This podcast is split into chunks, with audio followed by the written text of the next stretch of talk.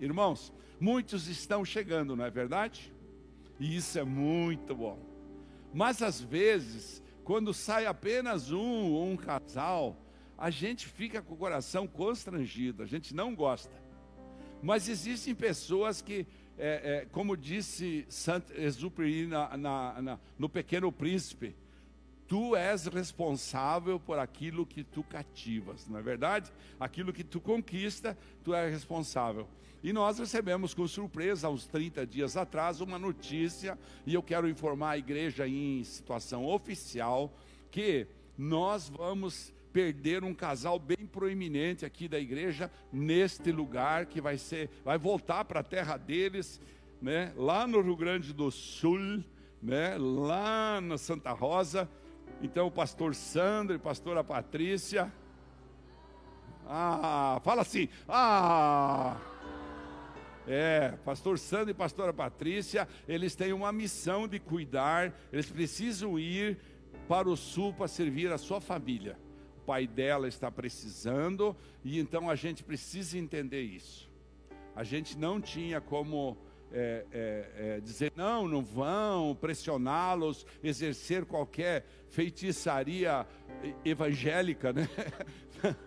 não, nada disso. Nós vamos sim abençoá-los. Eles vão ficar conosco ainda esse mês de setembro. A quarta-feira próxima você pode prestigiá-los, porque eles vão ministrar no culto da próxima quarta-feira. E depois, no dia 25, domingo, nós vamos fazer um culto aqui, nesse mesmo horário, especial, de despedida para eles, de, de dizer muito obrigado por tudo que fizeram.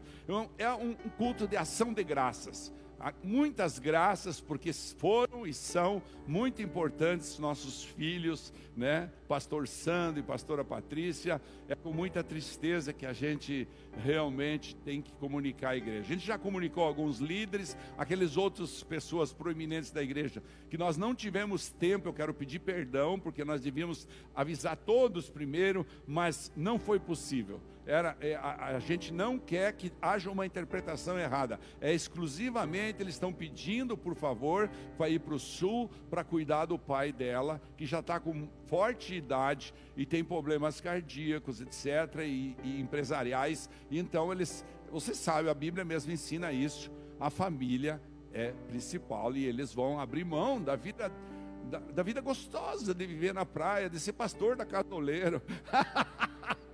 né? Tá tudo assim. Mas outros estão chegando e nós vamos é assim, como Paulo fala, né?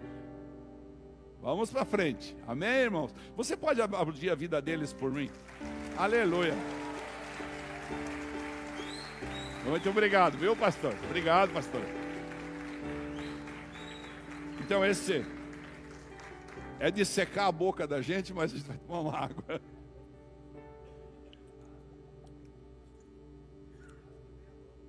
Isso. Não, agora vocês vão deixar para falar dia 25, tá? Fique quieto. Eles vão ficar conosco esse mês. Eles são pessoas registradas na igreja, com todos os direitos trabalhistas. Nós vamos fazer tudo certinho. Eles estão pedindo missão. A igreja vai fazer tudo certinho e, e eles vão poder. Nós vamos abençoá-los para que eles sejam felizes aonde eles vão. Amém? Olha Deus. Muito bem. Essa noite eu separei aqui uma palavra, estava falando para o pastor agora quando nós vinha no carro. Eu gosto muito do livro de, de Esther, e eu leio sempre para poder é, me aprofundar e fico imaginando o que aconteceu naquele tempo, naquela pequena cidadela muito chique, milionária, é, chamada Suzã, onde viviam os imperadores do império, né? E eles estavam, é, naquele tempo, com muito poder na mão. Né? O Império Persa estava assim, é, sustentado pelo poder de dominar todos os outros nações que até então se conheciam, né? E no livro de Esther, que foi descrito, ou perdão, escrito aproximadamente uns 470, 480 anos antes de Cristo, quase 500 anos antes de Cristo, Acredita-se que ele foi escrito por Esdras, que Esdras foi uma pessoa que escreveu esse livro. E ele fala da história de uma moça chamada Esther, uma órfã de pai e mãe, criada por um tio dela chamado Mordecai. E essa pessoa vivia lá na Pérsia como todos os outros judeus, pela destruição de Jerusalém que havia acontecido, eles foram levados para lá para que eles servissem ao povo e começaram a viver então nas diferentes locais, nos diferentes estados, cidades de lá.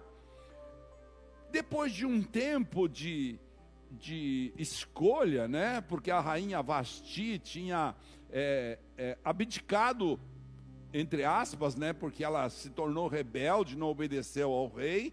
Ela foi deposta de rainha e foi colocada no lugar dela. Então, uma opção para muitas jovens daquele, daquele império. Uma delas era Esther, que foi escolhida entre muitas jovens, muito bonita, e ficou lá 12 meses esperando para ser. É, é, para ter a oportunidade dela, né? Eu fico imaginando uma órfã de pai e mãe que é criado pelo Mordecai, um primo dela, e daí ela de repente tem a oportunidade de se tornar a rainha do império, né? Esther então torna-se a rainha após se submeter a esse período de preparação, de espera por aquela oportunidade.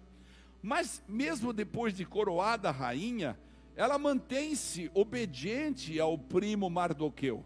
Ela não mostra isso para que não haja uma relação, mas ela se mantém obediente, ativa, tanto que Mardoqueu sempre vai lá na porta do palácio, e Mardoqueu teve experiências espetaculares lá, como aquela que ele ouviu dois dois guardas da porta, é, preparando um golpe de Estado em que, que eles iam matar o rei Assuero, ou então Xerxes, como queira chamar, né, no, nome, no nome grego. Então ele teve a oportunidade de conquistar muitos pontos. Nós até conversávamos com o pastor essa semana, porque foi incrível que é, de repente o rei tem uma insônia e fala: Me tragam aqui as crônicas do império, e vão abrir e leem exatamente a situação em que Mardoqueu confessou, é, denunciou, perdão, essa é a melhor palavra, aquele problema daquele levante daquelas pessoas que iriam matar. E aí o rei pergunta: mas e esse rapaz foi condecorado? Esse rapaz foi premiado por isso? Não, não foi. Enfim, tudo isso passou e de repente está lá no poder um cara muito forte dentro do reinado chamado Amã. Amã é ele colocado como o segundo pessoa de maior poder no império persa naquele momento, nomeado pelo rei, selado pelo seu anel ele começa a se atribuir alguns preceitos de Deus praticamente e exige que todas as pessoas se curvem de, diante dele. Então eu estou tentando colocar esse, esse contexto para você entender em que lugar estava Esther naquele momento. E dentro desse contexto, a mãe então exige que todos se curvem diante dele. Só que Mardoqueu, um homem que conhecia o Deus de Israel, que é o Deus que nós adoramos, o Deus que criou os céus e a terra, o único Deus verdadeiro, ele fala: Não, eu não vou me curvar diante deles. E então, está escrito lá no capítulo 4 de Esther, a partir do versículo 1, eu quero ler com você, porque o rei concede o pedido de Amã e publica um novo decreto para que seja destruído todo o povo judeu. Vamos lembrar? Esther é do povo judeu, Amã decide destruir todos e Mardoqueu fica sabendo dessa história. Vamos lá, diz assim: Quando Mardoqueu soube, a partir do versículo 1 do capítulo 4 de Esther, quando Mardoqueu soube de tudo o que tinha acontecido, rasgou suas vestes, vestiu-se de pano de saco, cobriu-se de cinza e saiu pela cidade, chorando amargamente em alta voz. Foi até a porta do palácio real, mas não entrou, porque ninguém vestido de pano de saco tinha permissão de entrar. Em cada província onde chegou o decreto com a ordem do rei, houve grande pranto entre os judeus, olha, com jejum, choro e lamento. Muitos se deitavam em pano de saco e em cinza. Quando as criadas de Esther e os oficiais responsáveis pelo harém lhe contaram o que se passava com Mardoqueu, ela ficou muito aflita e mandou-lhe roupas para que as vestisse e tirasse o pano de saco, mas ele não quis aceitá-las. Olha a atitude dele, não. Eu estou num propósito, eu não vou aceitar isso. Então Esther convocou Atá, um dos oficiais do rei, nomeado para ajudá-la, era um dos seus auxiliares, e deu-lhe ordens para descobrir o que estava perturbando Martoqueu. Por que, que ele está assim? Por que, que ele está chorando? Por que, que ele está tão nervoso? Eu fico imaginando, por que, que ele está tão ansioso, se fosse no dia de hoje, né? O que está acontecendo que ele está inquieto? O que está acontecendo que ele está, se vestiu de pano de saco? Será que ele traiu a mulher dele? Será que ele eh, roubou alguém e a polícia descobriu? O que, que aconteceu com ele? Por que, que ele está tão assim, eh, inquieto? Então ele, ela dá essa ordem para que descubram e por que ele estava agindo assim. No versículo 6 fala: Atá foi falar com Mardoqueu na praça da cidade. Saiu do palácio, foi lá na praça, falou em frente à porta do palácio real. Mardoqueu contou-lhe tudo o que tinha acontecido e quanta prata Amã tinha prometido depositar na tesouraria, na tesouraria real para a destruição dos judeus. Deu-lhe também uma cópia do decreto que falava do extermínio e que tinha sido anunciado em Suzã para que ele o mostrasse a Esther e insistisse com ela para que fosse à presença do rei implorar misericórdia e interceder a favor do seu povo. Atá retornou e relatou a Esther tudo que Mardoqueu lhe tinha dito. Então, Esther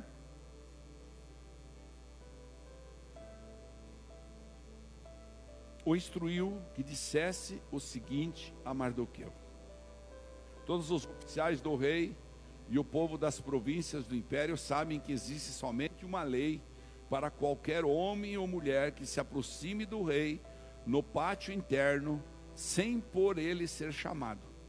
Será morto.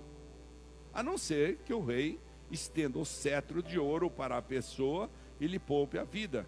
Eu não sou chamado à presença do rei há mais de 30 dias. Quando Mardoqueu recebeu a resposta de Esther, ou seja, Esther falou: Eu não posso fazer nada. Como que eu vou colocar a minha vida em jogo? Eu chegar lá e o rei não ergueu o, o, o seu cajado, eles vão mandar me matar. Então, Mardoqueu recebeu essa resposta de Esther e manda dizer para ela: Olha o que ele diz. Não pense que pelo fato de estar no palácio do rei, você será a única entre os judeus que escapará. Pois se você ficar calada nesta hora, socorro e livramento surgirão de outra parte para os judeus. Olha o que o que Mardoqueu mostra o nível de fé que ele tem. Ele fala, não tem problema, se você ficar calada, de outra parte vai vir livramento para nós.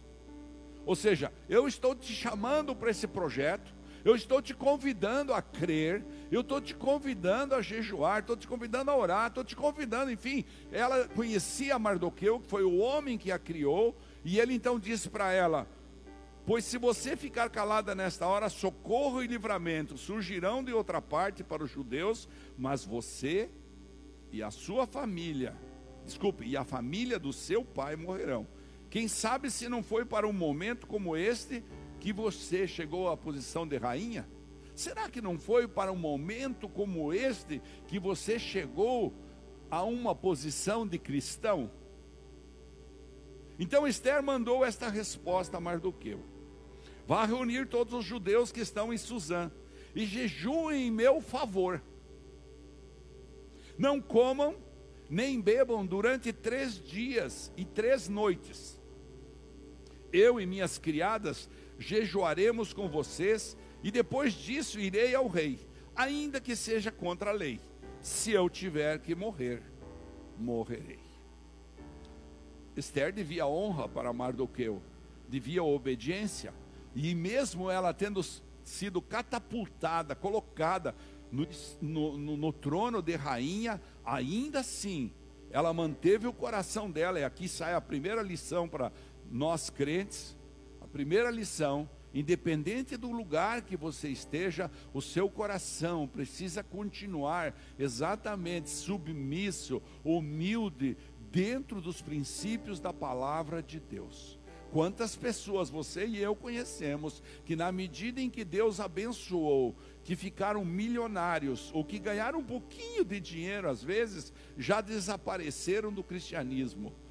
Preferiram então voltar a comer o próprio vômito. E esse é um processo que ela dá um testemunho aqui. Ela fala: se eu tiver que morrer, eu morrerei. Mardoqueu retirou-se e cumpriu todas as instruções de Esther.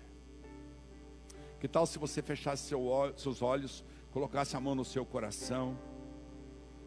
Deixa o Espírito Santo ministrar teu coração. Quantas lições podemos tirar desse texto? E certamente o Espírito Santo, na sua sobrenaturalidade, quer visitar o seu coração. Por isso, Espírito Santo, nós oramos nesse momento, para que o Senhor fale ao nosso coração, para que se cumpra o que diz a própria Bíblia, que a tua palavra penetra nos nossos corações, a tua palavra separa a nossa alma do espírito, a tua palavra tem o poder de quebrar a penha, de quebrar o jugo, de tirar de dentro de nós todas aquelas convicções ruins, tudo aquilo que a gente viveu, às vezes em outras situações, as machucaduras, as dores, a tua palavra tem capacidade de arrancar de dentro de nós tudo aquilo que não agrada o teu coração. Por isso, Espírito Santo, toma conta de cada um de nós e leva-nos nesse momento a termos o melhor da tua revelação nesta palavra, em nome de Jesus. Amém. Amém, igreja? Amém, queridos? O pânico está instalado, não é verdade? Esther está em pânico, Mordecai está em pânico, os judeus estão em pânico, há um decreto escrito claramente de que todos os judeus seriam mortos. Ela sabe que ela ia ser incluída porque mais hoje, mais amanhã, ia ter um problema. Quantas vezes nós, como cristãos, nos deparamos exatamente diante disso?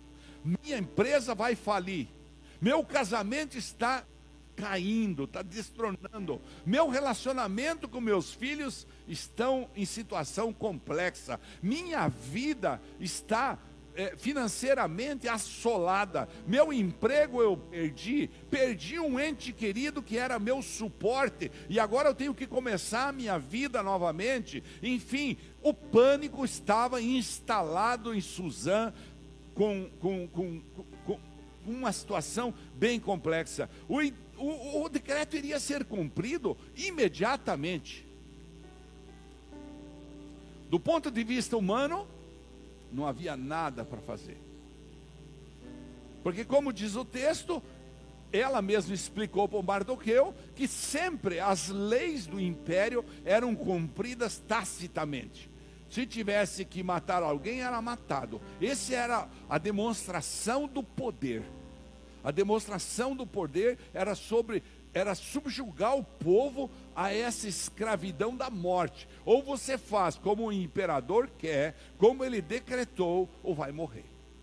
E as pessoas, com medo de serem elas matadas, os soldados, os, os, os, os capitães, os sátrapas, os, os governadores, todos cumpriam fielmente a palavra do imperador, porque funcionava a espada que decapitava mesmo todas as pessoas que não obedecessem. Não obedecesse. Diante disso, evidentemente, havia uma situação de pânico. Esther começa a ficar confusa e fala, tenta se defender, fica triste, fica com muito medo.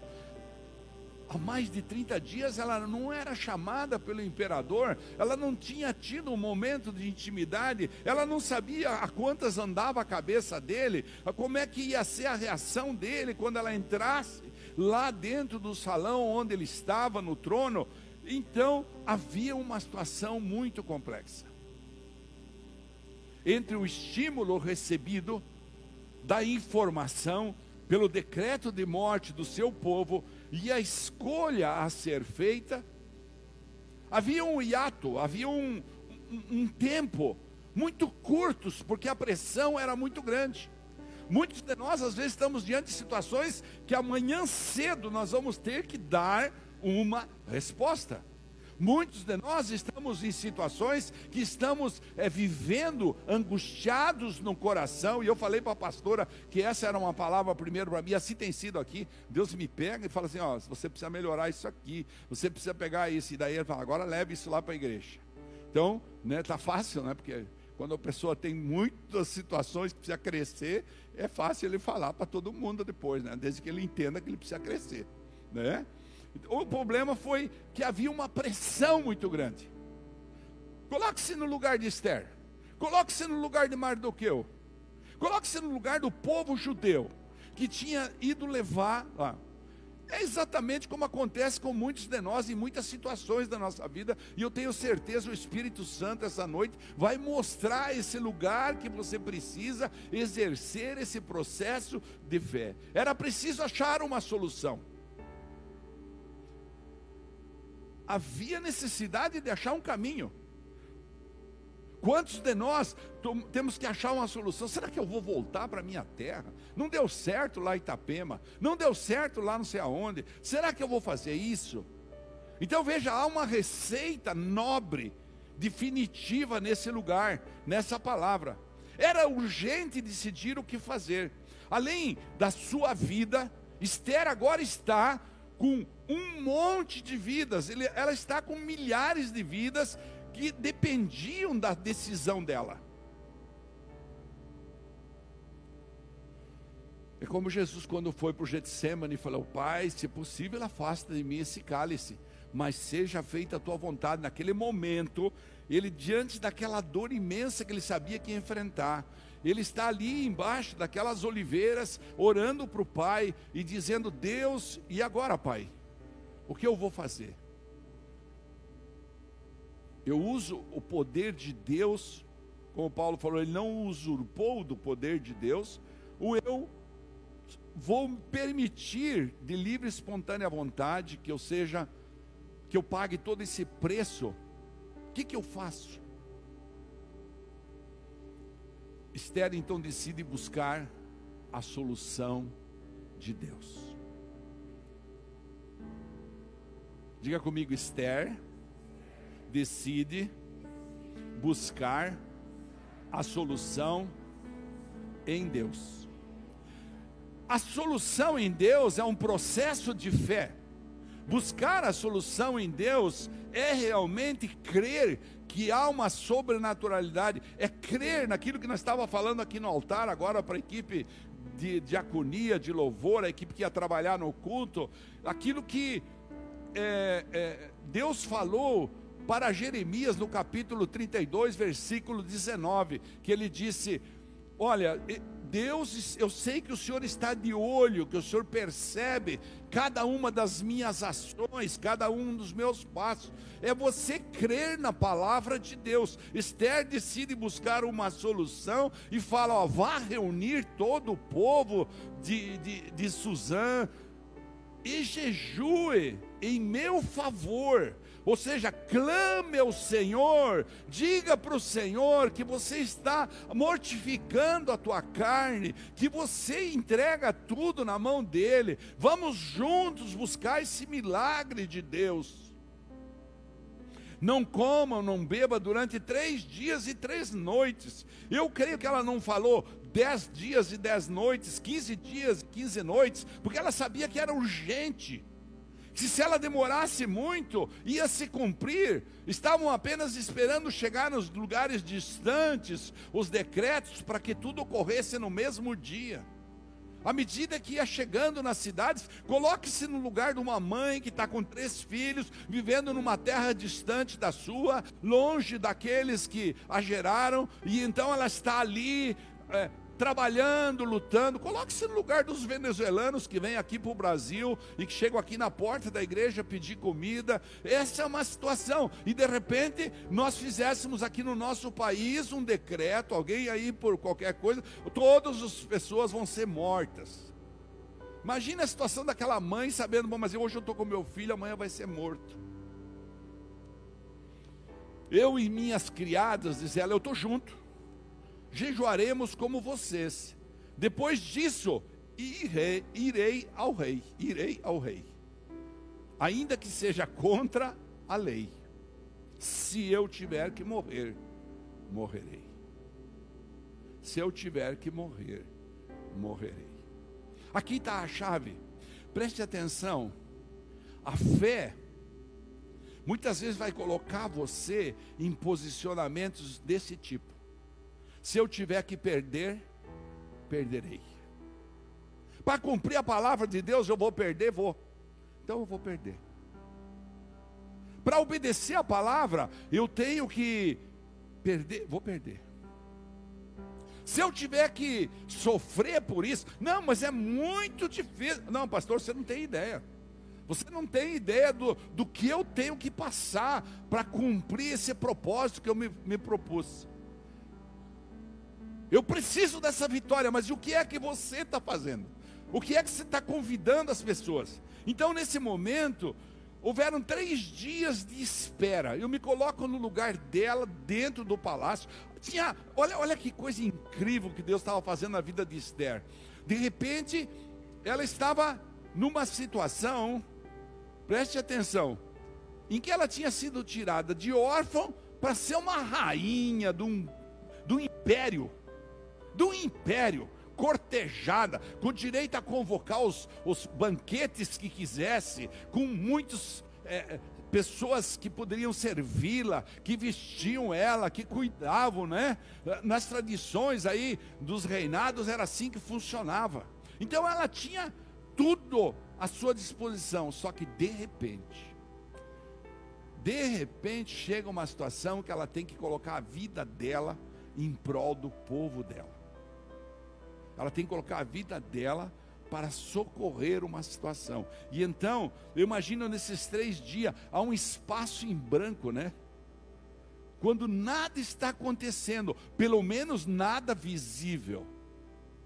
Quantas vezes na nossa vida nós entramos em oração, entramos em jejum, nós buscamos a, a, o milagre de Deus e nós ficamos esperando e é só silêncio dá a impressão que Deus não está ouvindo. Três dias e três noites se passaram,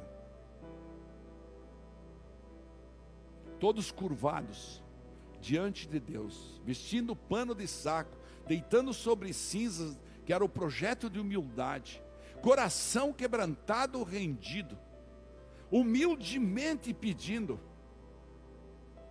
Ninguém estava dizendo para Deus, Deus, você, ó, ó, ó, Deus, você sabe que nós somos o teu povo. Então você tem que nos, você tem que nos. Não, todos eles estavam humilhados diante de Deus, dizendo: Deus tem misericórdia. Eu creio que foi assim, porque a Bíblia assim descreve. Mas Esther e o povo judeu lá de Suzã estão firmes no propósito. Diga comigo, firmes no propósito de jejuar, de orar, de buscar o coração do Pai. Você poderia facilmente pensar assim: eu estou esperando em vão, não vai mudar nada. Você podia dizer: olha, pastor, isso tudo é conversa. Eu espero, eu peço para Deus e fico esperando e não muda nada. Eu quero que minha mulher pare de me atormentar, ela não para. Eu quero que meu filho pare da, saia das drogas e não sai. Eu quero que meu irmão venha para a igreja, ele não venha. Eu quero que meu pai saia dessa situação de doença e não sai. Eu quero que, enfim, quantas vezes nós somos submetidos a isso e a gente fica esperando e pensando nada vai mudar. Quantas vezes a gente até inicia um propósito, porque a gente aprendeu que, que quando a gente crê, a gente ora, a gente jejua, e então Deus vai agir, Então, quantas vezes nós começamos um propósito? Eu me lembro do propósito dos 100 dias que nós fizemos aqui. Começamos em cento e poucas pessoas, terminamos em vinte e poucas. Quantas vezes a gente desiste, a gente desanima, a gente sucumbe, e é exatamente, eu até disse para uma irmã quando cheguei na igreja, eu falei, eu até não entendo muito bem, porque é que Deus às vezes nos submete a isso, demorando um pouco para liberar os decretos dos milagres, mas eu creio que é porque Ele quer ver a resistência da nossa fé, a intensidade da nossa fé, o quanto eu e você cremos, o quanto eu e você acreditamos na possibilidade de Deus realmente mudar situações que para os nossos olhos, situações que para a nossa vida parecem impossíveis de serem mudadas. Está demorando, vou desistir. Ah, Deus não fala comigo, pastor. Eu fico ali calado, esperando. Eu venho até para a sala de oração e Deus não fala comigo. Deus não quer me abençoar, já, já vi. Não adianta eu ir lá, às vezes encontro um irmão na, na rua. Não, não adiantou, pastor. Eu fui lá na igreja, fiquei lá um tempo, mas Deus não me abençoou.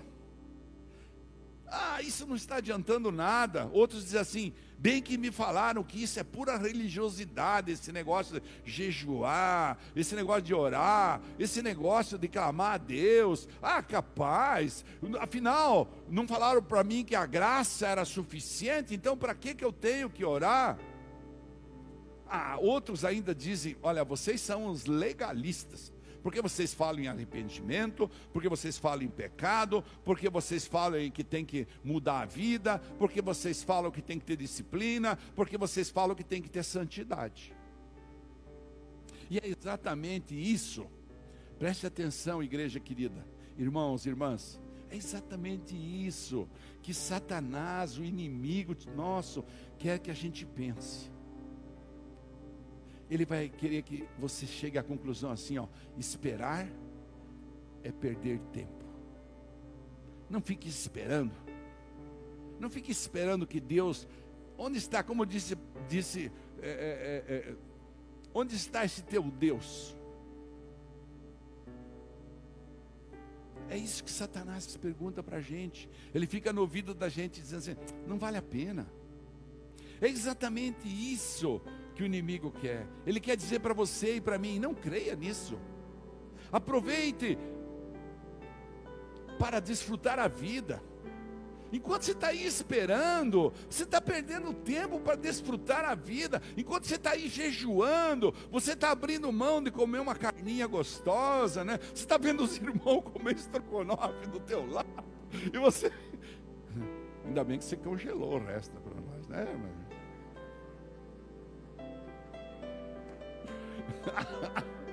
Aleluia. E eu falei para dona Sandra que nós congelamos o resto do bolo. E aí quero pôr lá assim num, um bilhete naquele bolo.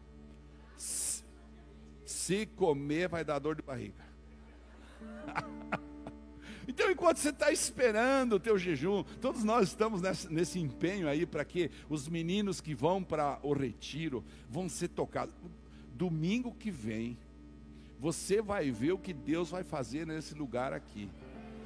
Venha você e venha todos aqueles que você puder convidar. Se tem alguém que você realmente ama, traga para a igreja domingo que vem. Nós vamos lotar essa igreja, mas vocês vão ver os adolescentes orando por cura nesse lugar, orando por, por restauração. Vocês vão ver a unção sobrenatural, a maneira como está preparado esse retiro. Vocês vão ver a glória de Deus se derramando e eles vão transmitir para nós. Quando eles entrarem aqui, a glória do Senhor vai tomar conta, a nuvem de glória vai encher esse lugar. E fique de pé quem quiser daí, tá bom? Porque a coisa vai ser pegado domingo que vem. Então, nesse processo, o que, que nós precisamos fazer? Mas o que, que eu vou fazer, pastor? Aproveite essa lição de Esther. Fortaleça a sua fé. Essa é uma noite para fortalecer a sua fé. Pode vir o louvor. Seja perseverante, seja proativo.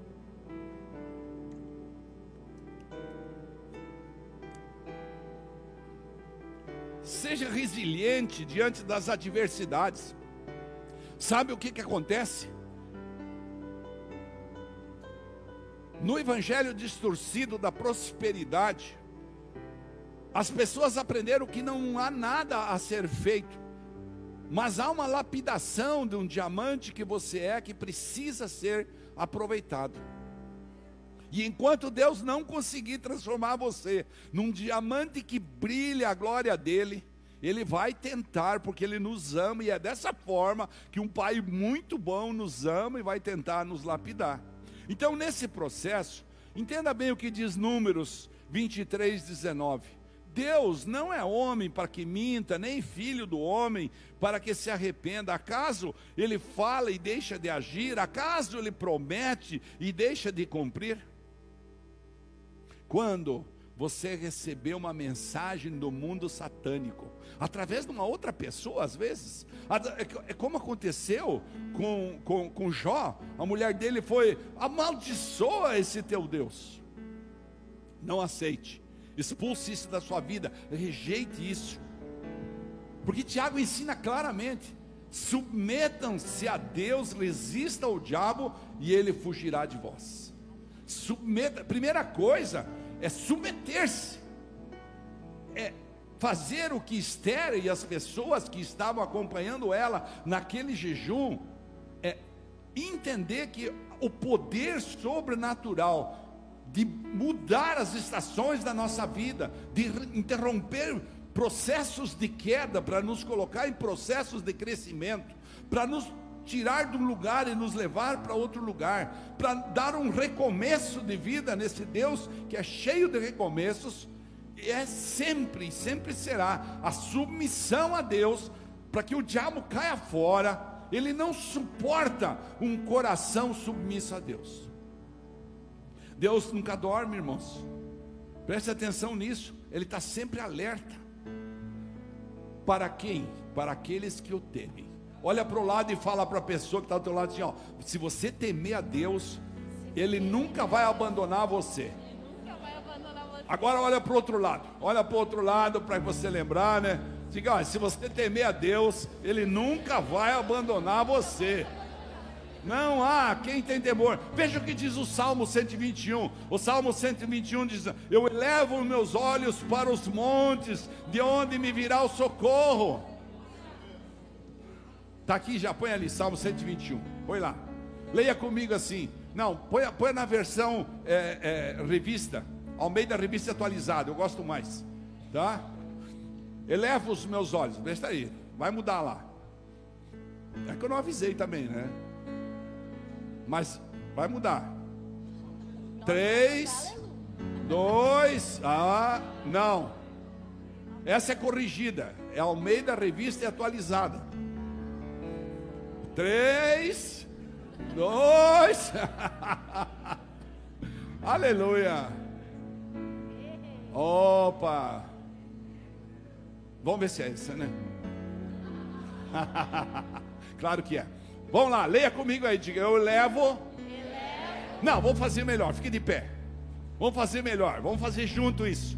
Esse é um voto de fé. Diga assim comigo: elevo, elevo os olhos para os montes. De onde me virá o socorro? O meu socorro, vem do Senhor, que fez o céu e a terra. Ele não permitirá, que os meus pés vacilem. Não dormitará, aquele que te guarda. É certo que não dormita, nem dorme o guarda de Israel. O Senhor é quem te guarda. O Senhor é a tua sombra à tua direita. De dia não te molestará o sol, nem de noite a lua. O Senhor te guardará de todo mal, guardará a tua alma. O Senhor guardará a tua saída e a tua entrada, desde agora e para sempre. Aplauda o Senhor Jesus. É Deus bom, Deus maravilhoso. Eu gosto muito de Isaías 41, fala no 10, né? Por isso não tema, espera, creia, jejua, ora e espera. Por isso não tema, pois estou com você. Não tenha medo, 41, 10. Não tenha medo, pois eu sou o seu Deus. Voltei na Nevi, né? Eu o fortalecerei, o ajudarei, eu o segurarei com a minha mão direita. E lá no 13, 13, vamos ver o 13. O 13. O 13. O 13. Aí, diga lá, fala comigo. Pois eu, pois eu sou o Senhor, sou o, Senhor o seu, Deus, seu Deus, que o segura pela mão direita e diz a você: Não tema, eu ajudarei. Agora olha para quem está do teu lado, diga: Não tema, eu ajudarei. Para o outro lado, diga: Não tema, não tema. Diga bem alto: Não tema. Deus é grande. Aleluia. Vai lá, vai lá. Aleluia! O Senhor tem o controle na mão, fique tranquilo. Comece a fazer propósitos. Comece a se desafiar. Convide sua família, convide seus amigos. Me ajude nesse tempo de oração. Eu preciso sair dessa situação. Eu tenho um vício, eu tenho um vício de pornografia, eu tenho um vício de, de, de, sexo, eu tenho um vício de droga, eu tenho um vício de álcool, eu tenho um vício de falar mal dos outros, eu tenho um vício de fofoca, eu tenho um vício de falar mal da igreja, eu tenho um vício. Me ajude, venha comigo, me ajude. Vamos entrar junto nesse propósito. Há que, há que gerar uma batalha. O Valmor diz que gosta muito de doce, duvido que gosta mais que eu. Mas faz muitos dias atrás, antes desse propósito dos meninos, que eu tenho um propósito de não comer pão e não comer doce. Claro que eu escondo todos os doces lá para depois. É brincadeira. Mas bem no dia que eu entrei, a pastora fez um doce de abóbora. Gente, eu vou lá, abro a geladeira e encontro aquele doce de abóbora. Ele fala para mim, seu burro. Eu falo, não. Ele fala para mim: venha, me... não como. E esse é o processo. Deus sabe que o meu coração é conquistar uma guerra que eu estou precisando ganhar. Por isso, não desista, busque Deus, faça isso, creia, jejue, ore e espere o tempo. Ele, ela esperou três dias, Esther esperou três dias foi perante o imperador. Chegou lá, ele falou: Fala, minha amada. Ela esperou mais um dia, porque ela falou: Não, não vou jogar isso agora aqui. Convidou uma primeira vez, convidou uma segunda vez, e Deus preparou uma circunstância para ela, que ela não precisou nem falar. Quando o rei saiu lá da sacada, que entrou para dentro da sala, encontrou o inimigo dela em cima dela, pedindo por favor, e o cara pensou: esse cara está querendo transar com a minha mulher acabou ali. Ou seja, Deus prepara as circunstâncias que vão te dar vitória. Fala para quem está do teu lado, diga: Deus vai te dar vitória. Deus vai te dar vitória. Creia. Creia. Jejue. Jejue. Ore. Ore. Vamos lá. Vamos adorar a Deus. Ela perdeu o medo que tinha que enfrentar porque Deus era com ela. Você vai perder o teu medo, pode ficar tranquilo. Vamos adorar a Deus. E o Espírito Santo vai lembrar você de coisas que você. Aleluia! E nada irá impedir. Quem sabe vai destravar casamentos. Jovens que querem casar, né? Aleluia! Mães que querem ter filhos. As tribulações. O nosso Deus é vencedor, nós o adoramos.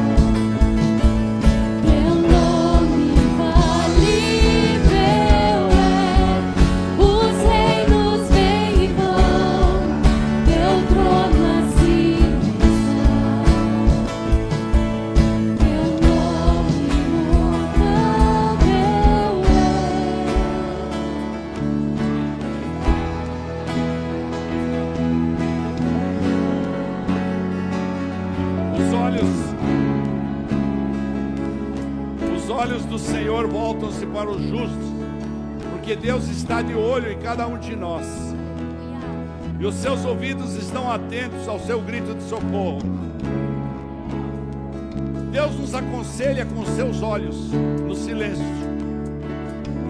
O olho não faz ruído nenhum, mas ele está olhando para nós. Ele talvez apenas desvie sua atenção para aquilo que Ele quer que você faça naquele momento. Essa é uma noite para você deixar o Espírito Santo derramar fé sobre seu coração. Fortaleça em fé o nosso coração, Deus, porque Tu és um Deus vitorioso, porque Tu és um Deus vitorioso, um Deus digno. Enquanto a gente espera, a gente ouve o coração dele.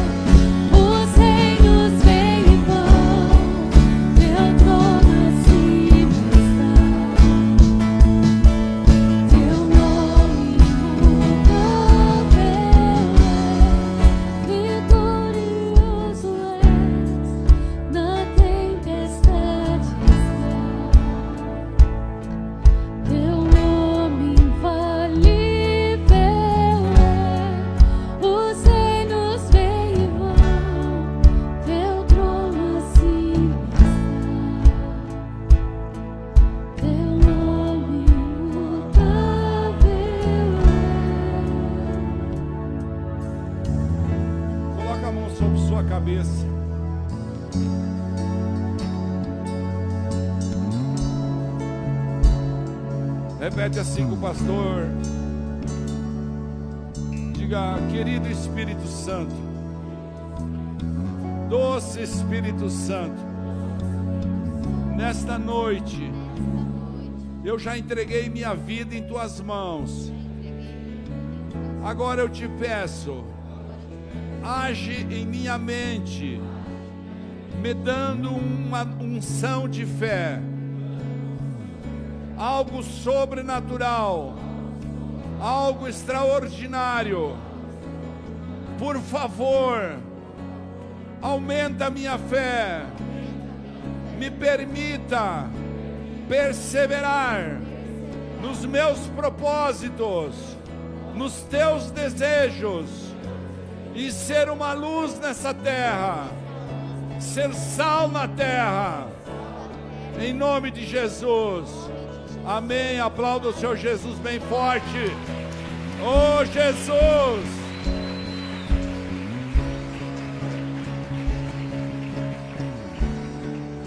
Que pena que nós temos que terminar, né? Coloque suas duas mãos para frente. Deixa o Espírito Santo essa semana trabalhar teu coração na fé. Leia a palavra. Repita o Salmo 121, o Salmo 34, o Salmo 91, o Salmo 51, para você poder se submeter como Davi se submeteu no Salmo 51. Você conhece o vitorioso que foi Davi?